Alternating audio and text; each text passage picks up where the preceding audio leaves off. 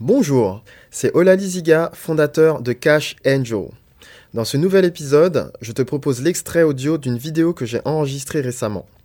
On se retrouve tout de suite. Stratégie bon père de famille. On se pose souvent la question lorsqu'on veut investir, mais quelle stratégie adopter? Je m'y connais pas en investissement, je ne sais pas quoi faire. Bah, c'est justement ce qu'on va voir dans cette nouvelle vidéo. Bonjour, ici Olali Ziga, expert en investissement à haut rendement. Alors à propos de la stratégie bon père de famille. On va en parler juste après parce que peut-être que tu te dis ah mais je connais cette stratégie, j'en connais d'autres, mais je vais t'expliquer vraiment de quoi il s'agit. Mais juste avant, je vais te raconter une petite histoire, mon histoire personnellement.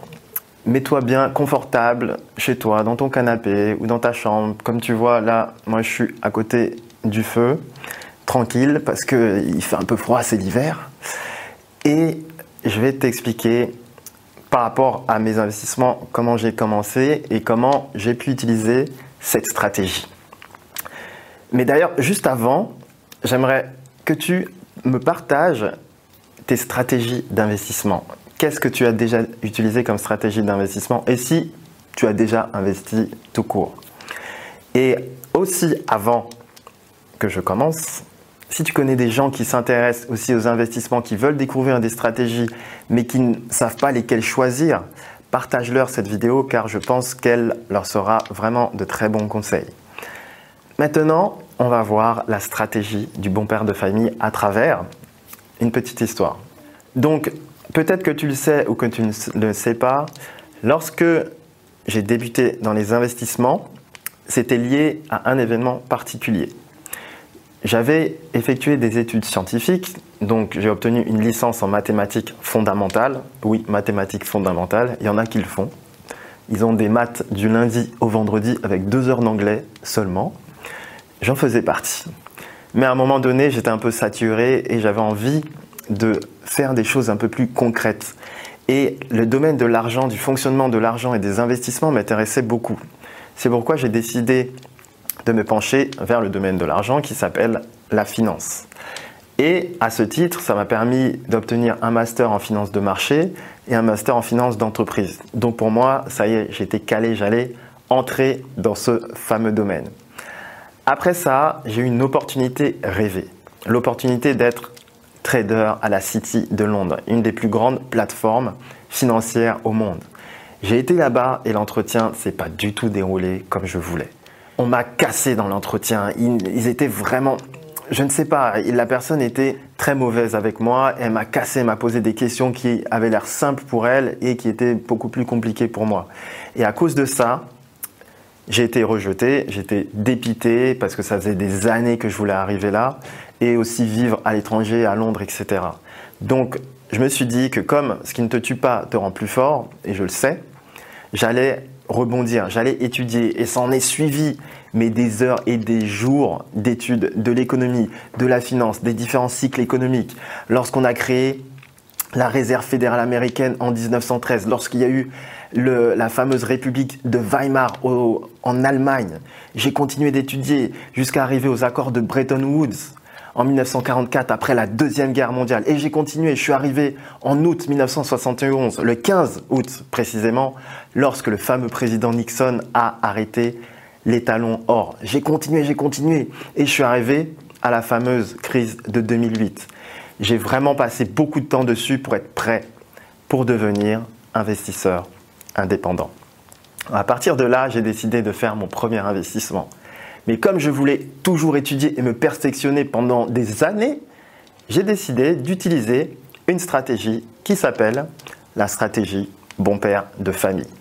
Je ne parle pas de la stratégie bon père de famille lorsqu'on met de l'argent sur un livret A. Je parle de la stratégie bon père de famille lorsqu'on met un investissement qu'on n'y touche pas, mais on sait que ça va rapporter vraiment des gains intéressants à un moment donné. Donc le premier investissement que j'ai fait, c'était sur l'or. J'ai décidé d'acheter de l'or et de ne pas le toucher et de voir comment ça allait évoluer. Le deuxième investissement, c'était sur le Bitcoin. Mais tu vas me dire, oui, mais on ne peut pas avoir une stratégie bon père de famille sur le Bitcoin. Eh bien si, vu que une stratégie bon père de famille signifie uniquement qu'on place de l'argent, qu'on n'y touche pas. Après, peut-être pour certains, ils vont dire oui, mais c'est risqué. Mais pour moi, c'était uniquement je place de l'argent, je n'y touche pas. J'ai placé de l'argent, je n'y ai pas touché.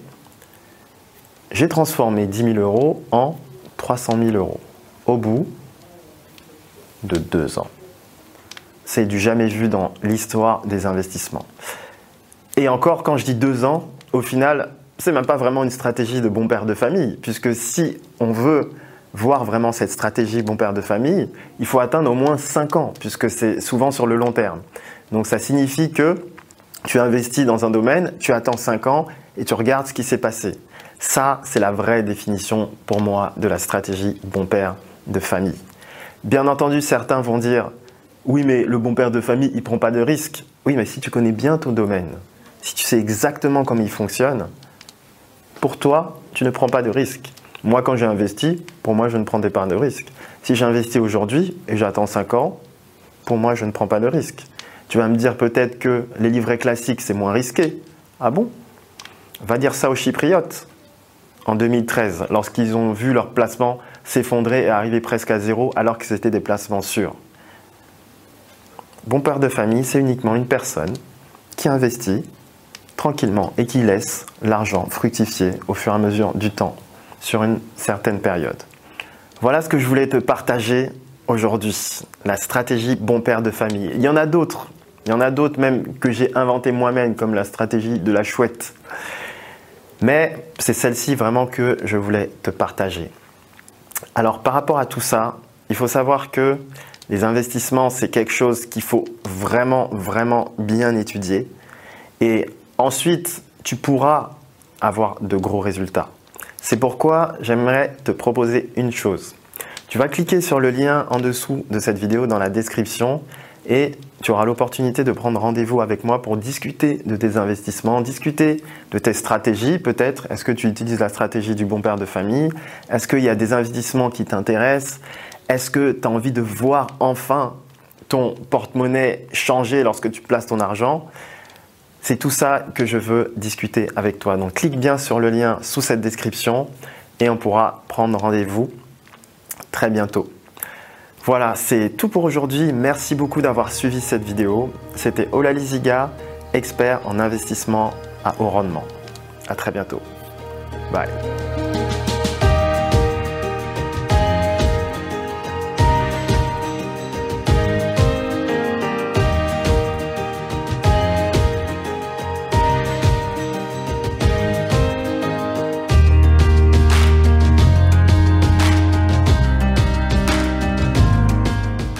Voilà, j'espère que tu as apprécié ce contenu. Maintenant, si tu veux en savoir plus ou bien discuter avec moi des meilleures stratégies d'investissement les plus adaptées à ton profil, tu trouveras un lien en description de ce podcast afin de pouvoir prendre rendez-vous avec moi. À très bientôt. Bye bye.